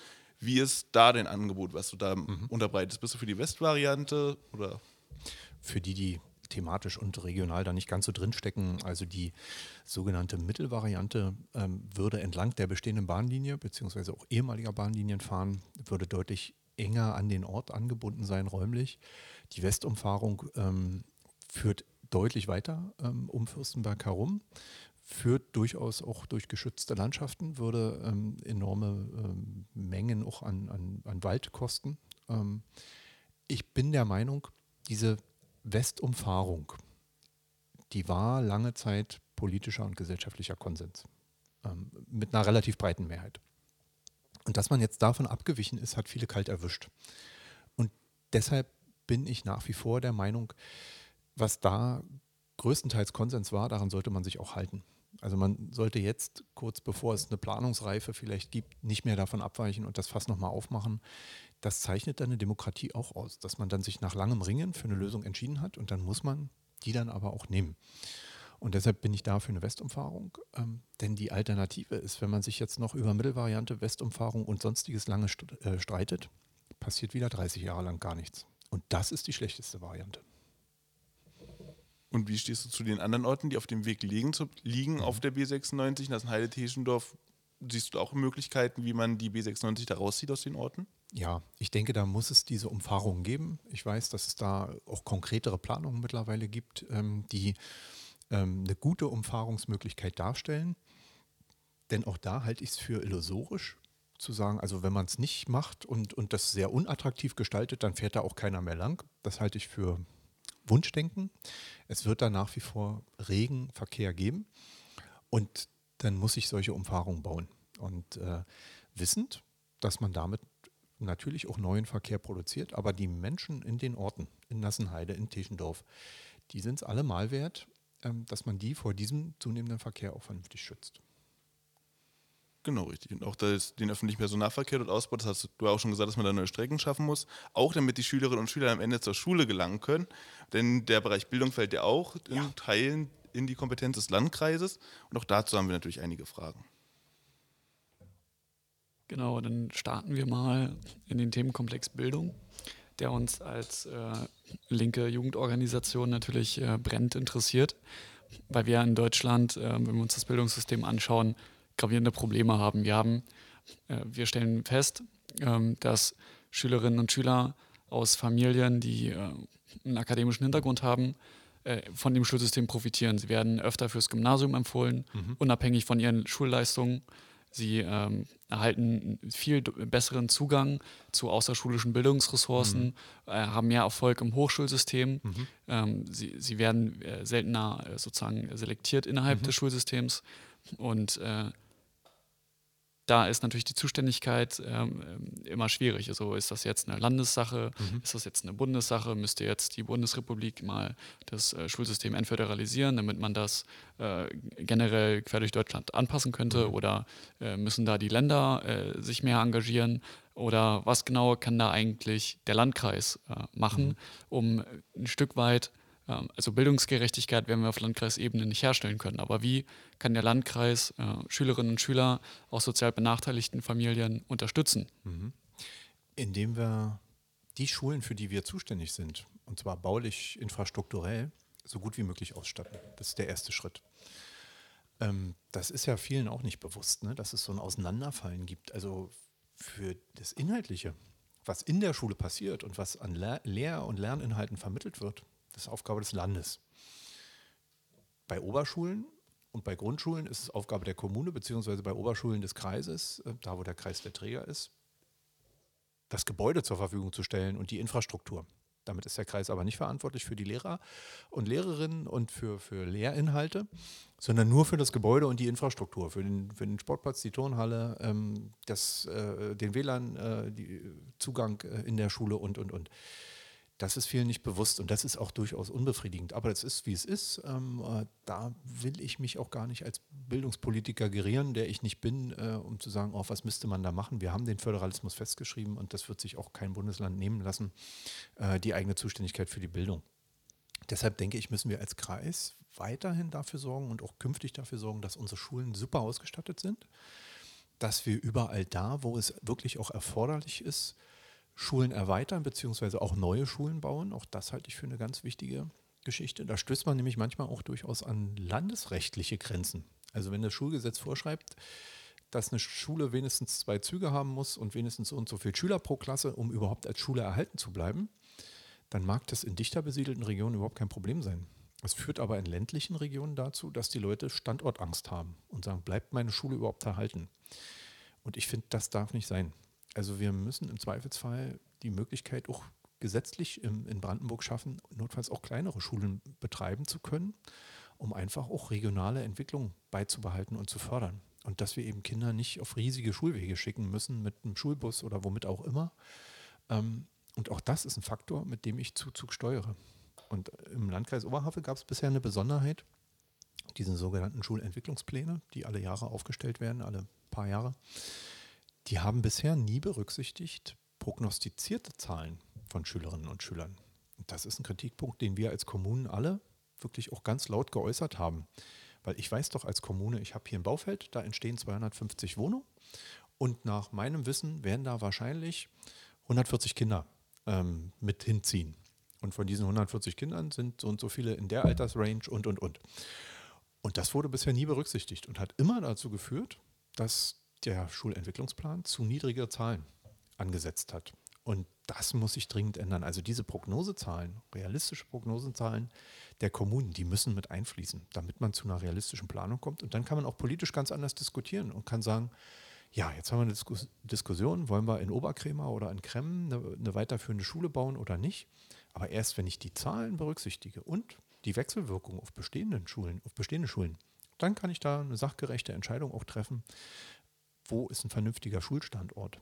Insgesamt aber mein Petitum überall da, wo erforderlich ist, neue Schulen bauen oder bestehende Schulen zumindest erweitern. Weil eins ist für mich vollkommen klar, das zeigt auch die Vergangenheit. Die gesetzlichen Rahmenvorgaben über Klassengrößen, die werden sich immer ändern.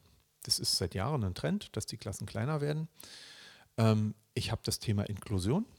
Und wenn man aus ganz praktischer kommunaler Erfahrung, wenn ich eine Schülerin in der Grundschule habe, die im Rollstuhl sitzt, habe ich mit einmal drei Plätze in der Klasse weniger, weil die viel mehr Platz braucht mit ihrem Rollstuhl. Und wenn ich Inklusion fördern will, dann muss ich sowas auch vorsehen. Wenn ich individuell fördern möchte, dann brauche ich Teilungsräume, dann brauche ich, brauche ich Räume für Arbeitsgruppen. Das heißt, ich habe einen enormen Raumbedarf und den muss ich als Schulträger immer mit bedenken und dafür muss ich einfach in die Zukunft blicken können und dafür muss ich mir Reserven im wahrsten Sinne des Wortes mit einbauen. Das finde ich äh, eine super Herangehensweise. Du hast auch die Ausstattung der Schulen angesprochen. Mhm. Und da sind wir ja zwangsläufig dann auch ziemlich schnell bei dem Thema Digitalisierung. Mhm. Das haben wir jetzt in der Corona-Pandemie äh, gemerkt. Äh, vor allem Familien mit äh, schulpflichtigen Kindern. Ähm, einerseits haben wir das Problem, äh, Kinder, die zu Hause oder generell brauchen Schülerinnen und Schüler heutzutage zu Hause Internet zum Internet. Wir brauchen, ähm, wir brauchen äh, Laptops oder PCs mhm. Oder teilweise iPads, die ähm, einerseits die Schulmaterialien bearbeiten können, mhm. die aber auch ein, ein sicheres ähm, Nutzen des Internets ermöglichen. Das sind einerseits äh, Kosten, mhm. die auf Eltern zukommen. Und äh, gerade Corona hat gezeigt, mhm. ein Laptop pro Familie reicht nicht. Da braucht mhm. jedes Kind sein eigenes Gerät. Und äh, vielleicht äh, diesbezüglich die Frage, ähm, kann der Landkreis da beispielsweise die Eltern unterstützen, dass ähm, Schülerinnen und Schüler, ähm, wenn nicht kostenfrei, wie wir schon gesprochen mhm. haben, vielleicht ein, äh, sage ich mal, ein, äh, ein, Terminus ist, der dir nicht gefällt, aber vielleicht subventioniert, mhm. äh, erleichterten Zugang zu Geräten ähm, mhm. Ähm, bekommen, weil das ist so, ähm, da muss man ja auch ähm, man muss, sage ich mal, kein SGB II empfangende Familie genau. sein, wenn man für drei Kinder einen Laptop kaufen muss. Also genau. das, das kann einen schon mal äh, vom Stuhl reißen. Ja. Und ähm, im, gleichen, im gleichen Zug, wenn dann drei Kinder zu Hause oder zwei Kinder zu Hause sitzen, vielleicht noch ein Elternteil im Homeoffice, genau. brauchen wir auch eine Internetleitung, die mhm. überhaupt äh, das ermöglicht, dass da drei Leute parallel an Videokonferenzen mhm. teilnehmen können. Und äh, da sind wir in, äh, in Brandenburg oder Deutschland generell, sage ich mal, auch auf einem äh, ausbaufähigen Zustand. Also ja. das, genau, also was wären da so deine, deine Key Facts, wie du das ja. als äh, Landrat äh, ja. bearbeiten möchtest? Also Breitbandausbau, ganz klar ein Thema, was Deutschland jahrelang verschlafen hat. Helmut Schmidt hat zum Ende seiner Regierungszeit, wollten die überall Glasfaser verlegen. Dann gab es die geistig-moralische Wende ähm, und die neue Regierung unter Kohl hat voll auf Kupfer gesetzt. Genau, darunter leiden wir nämlich heute noch. Egal, das sind äh, Fehler der Vergangenheit. Man kann aber super daraus lernen, indem man nämlich immer im Hinterkopf denkt, Mensch, 20, 30 Jahre vorausdenken ist für Politik auch sehr hilfreich und nicht nur in vier oder acht Jahresturnus. Ähm, also wirklich, wir hängen beim Breitbandausbau auf Gedeih und Verderb an der Telekom. Das ist unbefriedigend, aber die haben mittlerweile ihre Pläne und da weiß ich, sind wir mit dem Landkreis und den Landkreisgesellschaften auch hinterher, dass diese Pläne auch umgesetzt werden, dass primär wirklich auch Schulen angeschlossen werden, ähm, damit ich da leistungsfähige äh, Breitbandanschlüsse habe. Breitbandanschluss, digitaler Anschlüsse wird, äh, ich sag mal, ganz übertrieben das Wasser der Zukunft sein. Also eine Schule ohne vernünftigen Breitbandanschluss kann keine vernünftige Lehranstalt mehr sein, um dieses alte Wort mal zu gebrauchen.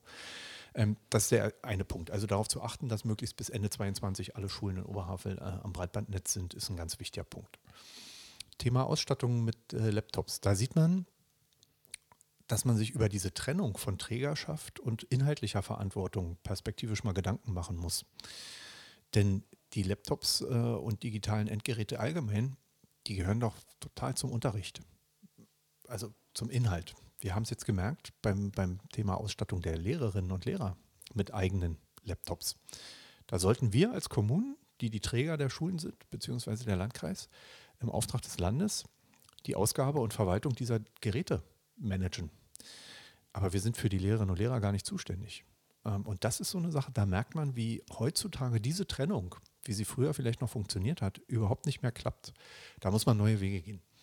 Was kann man machen zum Thema Endgeräte für die Schülerinnen und Schüler? Na, zum Beispiel Leihgeräte. Die Geräte, die ich in der Schule tagsüber habe, wieso soll ich den Schülerinnen und Schülern die nicht mitgeben nach Hause? Ähm, weil die stehen abends und nachts in der Schule rum, genau. im besten Fall in der Dockingstation, werden aufgeladen, ziehen sich, ziehen sich Updates, okay. Aber im Grunde genommen stehen die da nur rum. Das heißt, eine persönliche Ausstattung für die Schülerinnen und Schüler wäre zum Beispiel so eine Variante. Und da bin ich schon der Meinung, dass man äh, ähnlich wie bei Lehr- und Lernmitteln mit einer Subventionierung natürlich arbeiten muss, dass die vernünftige Arbeitsmittel und Materialien haben. Gleichzeitig aber auch mein ganz großer Aufruf ans Bildungsministerium, seine eigenen Leute, nämlich die Lehrerinnen und Lehrer, entsprechend fit zu machen. Mhm. Mir nutzt das alles nichts, wenn dann unterm Strich die Schülerinnen und Schüler den Lehrern erklären, wie das alles funktioniert. Und das ist auch 20 Jahre lang verschlafen worden. Ich kenne Lehrer, die waren 50 Jahre alt, so alt wie ich jetzt, und haben gesagt, nee, also hier meine letzten 15 Jahre lerne ich das nicht mehr, befasse ich mich damit nicht mehr. Das funktioniert nicht, das darf nicht passieren. Also da ähm, wirklich eine vernünftige Ausstattung der Schülerinnen und Schüler ist enorm wichtig. Und dann kommen wir noch zu dem Thema, welche Netzwerke brauche ich an Schulen, weil das ist auch meine praktische Erfahrung. Die unterscheiden sich an Schulen ganz erheblich von unserer Fritzbox zu Hause. Das darf man nicht miteinander vergleichen, weil ich brauche ein gesondertes Netz für die Schülerinnen und Schüler, wo ich auch Kinder- und Jugendschutz berücksichtigen muss. Ich brauche ein gesondertes Netz für die Lehrerinnen und Lehrer, weil die nämlich über ihr Netzwerk zum Beispiel auch auf die Schulcloud zugreifen, wo sie personenbezogene Daten der Schülerinnen und Schüler Genau. ablegen. Ich brauche und habe ein eigenes Netz der Verwaltung, wo ich an, den, an das jeweilige Netzwerk der Verwaltung angeschlossen bin. Da sind wir schon bei drei Netzwerken. Und wenn ich dann noch ein Netzwerk ähm, für Externe brauche und habe, was ich da anbiete, habe ich wenigstens vier Netzwerke in einer Schule. Und das ist eine ganz andere Voraussetzung und Anforderung als an meine Fritzbox zu Hause. Das heißt, die Forderung an jeder Stelle, in jeder Schule, überall ein WLAN, halte ich für totalen Quatsch und zeugt für mich auch von Ahnungslosigkeit. Weil ich muss mir für jede Schule Gedanken machen, wo muss welcher Hotspot sein, wo brauche ich welchen Zugang. Und dann kann ich für jede Schule individuell die verschiedenen ähm, Netzwerke auch aufbauen. Aber pauschal zu behaupten, ich brauche an jeder Schule überall alles, ist totaler Quatsch. Ja, das war eine sehr ausführliche Antwort. Und ich denke, da waren noch äh, viele gute Dinge dabei. Ähm, vor allem, wie du angesprochen hast, die Leihgeräte. Das würde wahrscheinlich oder wird, würde sehr vielen Eltern äh, ja, einiges an äh, Grübelei ersparen. Ähm, ja, alleine weil man diesen äh, ökonomischen Zwang äh, ein, oder diese ökonomische Hürde, äh, einfach nur an, am Unterricht teilnehmen zu können, schon mal ähm, ja, ein Stück weit ja, äh, abbauen oder sogar beseitigen würde. Ja. Und ähm, genau, dann, äh, darüber hinaus hatten wir noch äh, ein weiteren schulbezogenes Themengebiet, das ähm, ein bisschen inhaltlicher ist, aber nicht den Unterricht an sich äh, schneidet. Und zwar das Thema Schule ohne Rassismus, Schule mit Courage. Das ist, wie man aus eigener Erfahrung äh, als äh, Schülerin oder Schüler vielleicht sammeln konnte, häufig eher ein Etikett, das der Schule von außen verliehen wird, aber so wirklich in den Köpfen der SchülerInnen kommt das manchmal nicht so wirklich an. Gerade wenn wir uns anschauen, ähm, Deutschrap ist ein ähm, sehr breit ähm, konsumiertes Musikgenre, auch unter in dem, äh, gerade in dem Bereich Jugendliche, Heranwachsende. Und die Themen, die da, sage ich mal, verarbeitet werden, sind jetzt nicht unbedingt förderlich für eine freiheitlich-demokratische äh, äh, politische Bildung oder e- ethische äh, Erziehung, wenn man das vorsichtig formuliert. Das fängt bei äh, Antisemitismus an, geht über Rassismus hin zu Frauenfeindlichkeit oder generell ähm, der Ablehnung moderner Lebensweisen. Ähm, wir haben äh, ja, von Chris Ares über Massiv zu anderen ähm, ähm, Bands oder Musikern, die noch äh, die äh, frei ähm, verbreitet werden dürfen, aber ähm, teilweise ja wirklich ins Extremistische abdriften. Kann, können da die, die Landkreise beispielsweise äh, über äh, externe Expertise unterstützen, damit beispielsweise ähm, außerhalb des regulären Schulunterrichts Sensibilisierungsunterrichte stattfinden an Schulen für einerseits den Lehrkörper, aber auch für Schülerinnen und Schüler. Ich denke, eine ganz wichtige Stellschraube, von der ich ein großer Freund bin, sind Schulsozialarbeiterinnen und Schulsozialarbeiter. Ähm, weil das alles nur bei Lehrerinnen und Lehrern abzuladen, ähm, wird der Vielfalt der Herausforderungen äh, überhaupt nicht gerecht. Und das ist für mich Schulsozialarbeiterinnen, Schulsozialarbeiter, ähnlich wie Schulkrankenschwestern äh, in, in einem anderen Zusammenhang, sind das alles präventive Ansätze, die eine Investition in den sozialen Kit unserer Gesellschaft sind. Man hat in der Politik die Herausforderung, dass du, wenn du dich auf den Marktplatz stellst und sagst, ich möchte mehr Polizisten haben und mehr Gefängnisse, dann klatschen dir ganz viele Beifall. Das ist gesellschaftlich aber nicht wirklich sinnvoll, weil dann ist das Kind schon in den Brunnen gefallen. Das heißt, wir müssen wirklich massiv und früher investieren. Ich muss Kinder, Schülerinnen und Schüler ranbringen, ihre Konflikte zu lösen, andere Meinungen auszuhalten, ähm, zu tolerieren, aber eben auch zu sagen, was mir daran nicht gefällt. Das kann ich nicht nur bei Eltern abladen und nicht nur bei Lehrerinnen und Lehrern abladen, sondern dafür brauche ich professionelle Strukturen. Und das, finde ich, ist eine Aufgabe, die du als Staat, als Land, als, als Kommune, als Kreis schon auch angehen musst, weil du kennst deine Probleme am besten. Du weißt, wo sind Brennpunkte Und wir dürfen vor allen Dingen nicht erst reagieren, wenn Brennpunkte schon entstanden sind, weil dann ist es viel zu spät. Und das ist so eine Sache. Ich habe mal im LKA eine Weile in der Zentralstelle für Prävention gearbeitet. Da geht es nicht nur um technische Prävention, sondern auch um Verhaltensprävention und andere Dinge. Und das öffnet einem so die Augen, was es für Möglichkeiten und Chancen auch gibt. Und das ist eine, eine ganz, ganz wichtige Sache. Sie ist nur politisch nicht besonders populär, weil man die Folgen davon, die positiven Folgen in der Regel, die spürt man nicht. Also wenn ich regelmäßig zum Zahnarzt gehe, weiß ich gar nicht, was Zahnschmerzen sind. Und sage, ach, dann kann ich es eigentlich auch irgendwann lassen. Aber da kommt jetzt wieder das typische abgedroschene, aber wirksame Beispiel. Ja, nur weil es fünf Jahre nicht gebrannt hat, schaffe ich die Feuerwehr auch nicht ab. Ne? Und das sind so Dinge. Ich glaube, Schulsozialarbeit, Sozialarbeit insgesamt, auch in der Freizeit, ähm, mobile Sozialarbeit äh, in der Stadt, Streetworking, muss einen ganz anderen Stellenwert haben und ganz anders auch in den Fokus kommen, weil das ist wahre Prävention und da kann ich ganz viele Dinge positiv ähm, beeinflussen und bewahre die Gesellschaft und vor allen Dingen die Kinder ähm, vor ganz viel äh, Schaden.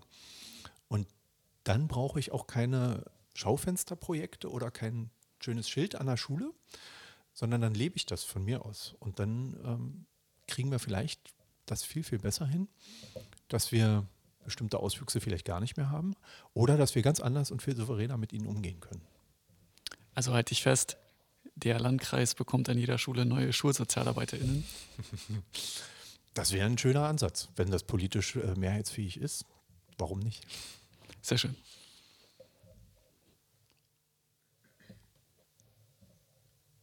Eine interessante Frage, die mich auch ähm, sehr beschäftigt. Du hast gerade schon die Trägerschaften angesprochen. Die weiterführenden Schulen sind entweder in Trägerschaft der Kommunen oder des Landkreises Oberhavel. Aus Neundorf dürftest du die Situation, glaube ich, kennen. Die Dr. Rosenthal-Oberschule müsste in städtischer Hand sein. Ja. Aber das Marie Curie hingegen ist in Hand des Landkreises Oberhavel. Genau. Genau, sprich, du hattest auch schon mit den Argumenten zu tun, was spricht dafür, was spricht ja. dagegen, ob der Landkreis die Trägerschaft übernimmt. Ich sage jeweils nur ein Argument, den Rest kannst du ja dazu ausführen. Mhm. Manche Schulen, die in Trägerschaft der Kommunen sind, sagen eben, wir sind jetzt hier die eine oder eine von wenigen Schulen, die die Kommune tatsächlich beschäftigt. Auf uns wird sich das stärker konzentriert, als jetzt beim Landkreis, der dann ganz viele Schulen betreut. Auf der anderen Seite gibt es das Argument, es gibt diese Kompetenz geballt im Landkreis, die dann für diese einzelnen Standorte auch wirkt. Wie ist da deine Position? Wie sollte sich das zukünftig entwickeln? Ich finde, das sollten die Kommunen zusammen mit dem Kreis entscheiden. Also der Kreis sollte den, den Kommunen die Schulen, die Oberschulen, die in kommunaler Trägerschaft sind, nicht wegnehmen äh, und sollte da auch wirklich ehrlich, äh, sollten wir da miteinander umgehen und sagen, liebe Leute, was sind eure Vorstellungen? Ähm, das ist ein Thema, ich habe jetzt Erfahrung auf Landesebene, auf Bundesebene und in Kommunalverwaltung. Und eine meiner größten Erkenntnisse seit Jahren ist schon, gebt den Kommunen mehr Entscheidungsspielraum und mehr Macht und damit auch mehr Geld und mehr Verantwortung. Weil die Kommunen wissen am besten, was sind ihre Besonderheiten und was brauchen sie vor Ort. Weil ich denke, dass ein Teil der Entfremdung von Politik, gerade von Kommunalpolitik, in Klammern, die hat die niedrigste Wahlbeteiligung in der Regel, ähm, die ist auch deshalb so groß, weil man als Kommune zwar alles umsetzen und ganz viel aushalten muss und für ganz vieles verantwortlich gemacht wird, aber tatsächlich für die wenigsten Dinge verantwortlich ist. Und das würde ich gerne so als ganz großes politisches Ziel ähm, äh, irgendwann mal hinbekommen, dass die Kommunen viel, viel mehr Chancen und Macht haben. Und dann kann eine Kommune auch ganz offen und frei entscheiden, wollen wir diese Oberschule weiterhin tragen oder nicht. Auch da gibt es regional ganz verschiedene ähm, Ansätze. Da ist ganz viel Emotionalität oftmals auch miteinander verbunden, manchmal auch falsche Vorstellungen. Aber ich denke, das ist eine Sache, wenn, dann äh, soll die Kommune entscheiden, möchte ich weiterhin Träger dieser Schule sein. Und wenn sie das nicht mehr möchte, dann muss der Kreis bereitstehen, sie zu übernehmen und dann muss man das fair miteinander aushandeln. Aber da bin ich überhaupt nicht festgelegt, so nach dem Motto, der Kreis muss alle Oberschulen übernehmen oder so. Auch da gibt es gesetzliche Regelungen, über die man durchaus diskutieren sollte. Du hast auch gerade eben schon, oder Julian hat mit dir über das Thema Digitalisierung gesprochen. Da verlasse mhm. ich jetzt ein wenig den Bildungssektor wieder. Denn eine deiner Forderungen, die hast du auch schon auf deiner Facebook-Seite, die immer ein Besuch wert ist, äh, gepostet, geteilt. Da ging es darum, dass du in der Verwaltung gern die Brückentage abschaffen würdest, zum einen, und zum anderen, dass eine digitale Verwaltung ja nie geschlossen sei. Wie kam das bei den Mitarbeitern der Verwaltung an? Das war ganz interessant. Also ähm, A wird dieses mit den Brückentagen oftmals verkürzt. Ähm, meine Forderung und mein Wunsch ist, dass die Verwaltung schlichtweg an Brückentagen aufhat. Ein Brückentag ist ein ganz normaler Arbeitstag. Also jeder, der einkaufen geht an einem Brückentag, erwartet wie selbstverständlich, dass ein Supermarkt aufhat. Der Supermarkt käme auch nie auf die Idee zu sagen, ach Mensch, jetzt ist Brückentag, jetzt machen wir mal zu. der Erfolg gibt uns recht. Ähm, also wir haben es in Hohenneuendorf erlebt. Wir haben etwa ein Drittel mehr Kundinnen und Kunden an Brückentagen als sonst. Also die Nachfrage ist da. Und was mich total positiv überrascht hat, ist, ich habe auch mit einem enormen Widerstand aus der Mitarbeiterschaft gerechnet. Nee, ganz im Gegenteil. Da haben viele gesagt, endlich muss ich an dem Tag nicht mehr frei nehmen und einen Urlaubstag verballern, obwohl ich ihn gar nicht brauche, weil mein Mann oder meine Frau muss eh arbeiten oder so. Ähm, oder andere haben gesagt, ja, meine wertvollen Überstunden musste ich da verbraten. Natürlich gab es auch Leute, die gesagt haben, oh, das ist ja blöd. Aber es heißt ja nicht, dass man da nicht freinehmen kann an dem Tag. Das habe ich den Leuten dann auch mal erklärt. Habe gesagt, pass mal auf, ihr seid bei uns hier im Einwohnermeldeamt, sechs Leute. Äh, wenn vier da sind, können doch zwei freinehmen. Und wer diesen Brückentag jetzt nach Himmelfahrt frei hat, der kann halt den nächsten Brückentag nicht freinehmen. Ist doch ganz einfach. Es geht doch darum, dass die Verwaltung für die Menschen da ist. Und da muss ich mich doch nachrichten. Und deshalb ist das eine relativ unkomplizierte Kiste wir haben es jedenfalls als unkompliziert erlebt. Da wird nur eine Riesenbohai drum gemacht. So schwierig ist es gar nicht, wie sich jetzt im Nachhinein herausgestellt hat. Also das ist so eine Sache, ähm, die liegt mir am Herzen, weil es ein, ein, Signal ist, äh, auch der Offenheit und der Bedarfsorientierung. Auch da wieder Angebote schaffen für die Bürgerinnen und Bürger. Und ich habe auch immer gesagt, den Leuten, wisst ihr, wir haben gerade bei uns im Einwohnermeldeamt ein Grundrauschen. Da kommen jede Woche bei uns in Hohenneuendorf 400 Leute. Die kommen, ob ich drei Tage die Woche auf habe, vier oder fünf. Wenn die nur an drei Tagen kommen, dann ballen die sich eben. Und alle Beteiligten sind unzufrieden. Die Bürgerinnen und Bürger, weil die eine lange Wartezeit haben. Die Kolleginnen, weil die sagen, boah, heute hatte ich hier 100 Leute äh, bei mir am Schalter. Wenn sich das auf vier, fünf Tage verteilt, ist viel entspannter und viel stressfreier. Und äh, wir haben aus der Bevölkerung ganz viel positives Feedback bekommen. Ja, dann Thema digitale Verwaltung. Das ist echt ein dickes Brett, weil man hat äh, verschiedene Vorgaben jetzt. Online-Zugangsgesetz ist so ein Stichwort, das besagt, kurz zusammengefasst, dass ich bis Ende 2022 sämtliche Verwaltungsdienstleistungen, die ich online anbieten kann, online anbieten muss. Da sind viele Verwaltungen überhaupt nicht darauf vorbereitet. Ich wage mal zu behaupten, da ist noch gar keine Verwaltung darauf vorbereitet. Das fängt an mit der Nutzbarkeit von Formularen. Und damit meine ich jetzt nicht ein online auszufüllendes PDF-Dokument, was ich mir dann ausdrucke und hinschicke oder sonst wie, sondern ich rede hier wirklich von Workflows. Dass man papierlos Dinge am PC beantragt, äh, die dann in der Behörde bearbeitet werden und ich bekomme den Bescheid und die Dienstleistung auch online. Da sind viele Verwaltungen ganz, ganz weit von entfernt. Und das wird, da setze ich hier alles äh, in den Topf, ähm, äh, das wird bis Ende 2022 nie und nimmer zu schaffen sein. Ähm, man muss sich aber auf den Weg machen, Verwaltungsleistungen digital anzubieten, ohne damit Angebotsverschlechterungen in einer unmittelbaren Präsenz zu haben. Weil es wird immer Menschen geben und es wird vor allen Dingen immer Fälle und Sachverhalte des Lebens geben, die nicht in 0 und 1 Raster passen. Und das kennen wir alle. Du hast 25 Voraussetzungen, die du erfüllen musst und 24 erfüllst du und eine erfüllst du eigentlich, aber eigentlich auch nicht. Und das musst du jemandem erklären der das versteht. Also 80 Prozent der, der ähm, regelmäßigen Dinge sind ja Alltagsfälle äh, und Vorgänge, die man wirklich gut digital äh, lösen kann. Aber für genau die 20 Prozent, die dann offen bleiben, brauche ich Menschen. Und ich habe genügend Aufgaben in einem Kreis und in jeder Verwaltung, die diese frei gewordene Zeit dann auch sinnvoll füllen lassen. Wir hatten gerade das Thema Sozialarbeit, Jugendarbeit, Prävention das sind die Themen, für die habe ich dann endlich Zeit, wenn ich mich nicht um irgendwelche Formulare und Vorgänge kümmern muss. Da sind andere Länder in Europa deutlich weiter als wir. Da sind wir manchmal auch in so einer Absicherungsmentalität und sagen, ach, und was könnte man da alles für Missbrauch betreiben? Ja, wenn ich genügend kriminelle Energie habe, werde ich jedes Ding knacken irgendwie. Daran darf ich mich doch aber nicht orientieren, sondern ich muss doch gucken, wie kann ich ein Klima der Möglichkeiten schaffen und lasst es uns doch einfach mal versuchen.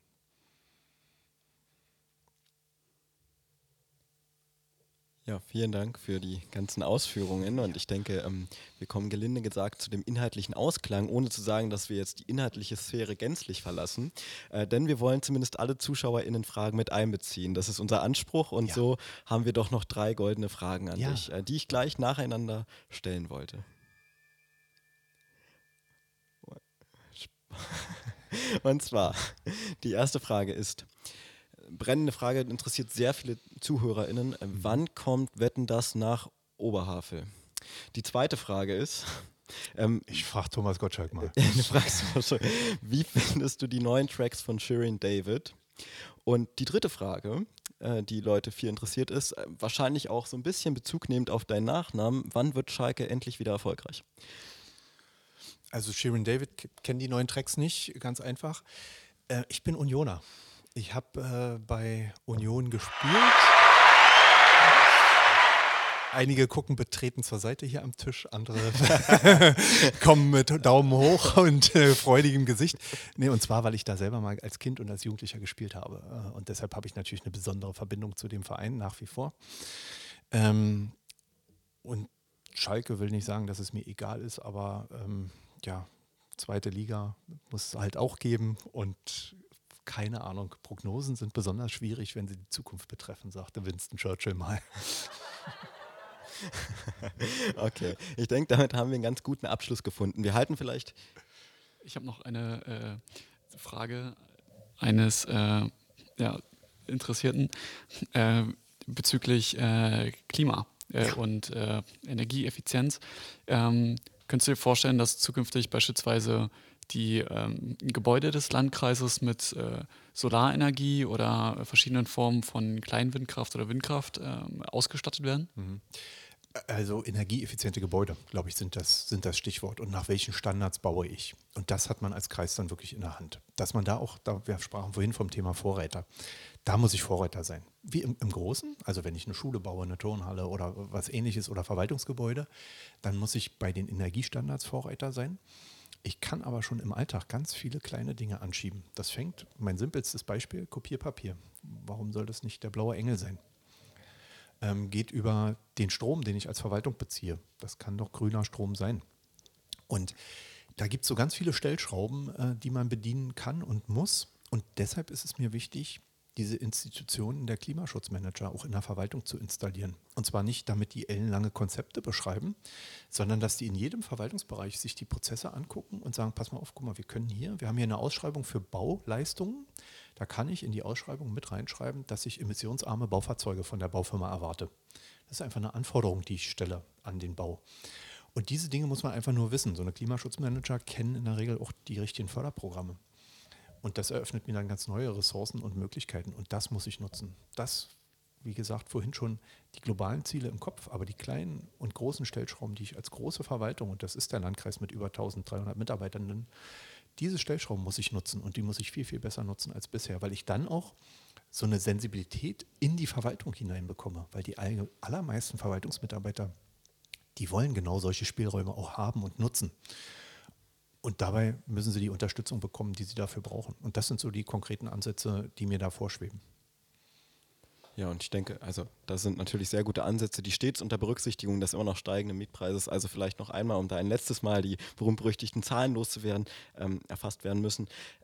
Also von 2017 bis 2021 reden wir von einem ähm, Anstieg von zumindest Häusern, die zum Kaufserwerb ähm, äh, geleistet werden, von 1600 Euro pro Quadratmeter mhm auf 2900, Quadrat, äh, 2900 Euro pro Quadratmeter, also fast mhm. ein Anstieg von dem Doppelten. Ähm, das muss natürlich immer berücksichtigt werden, auch gerade bei energieeffizientem Bauen. Genau. Ins abschließend können wir vielleicht festhalten, also wir haben hier drei Themenschwerpunkte herausgegriffen und äh, denken, insofern können wir das konzentrieren.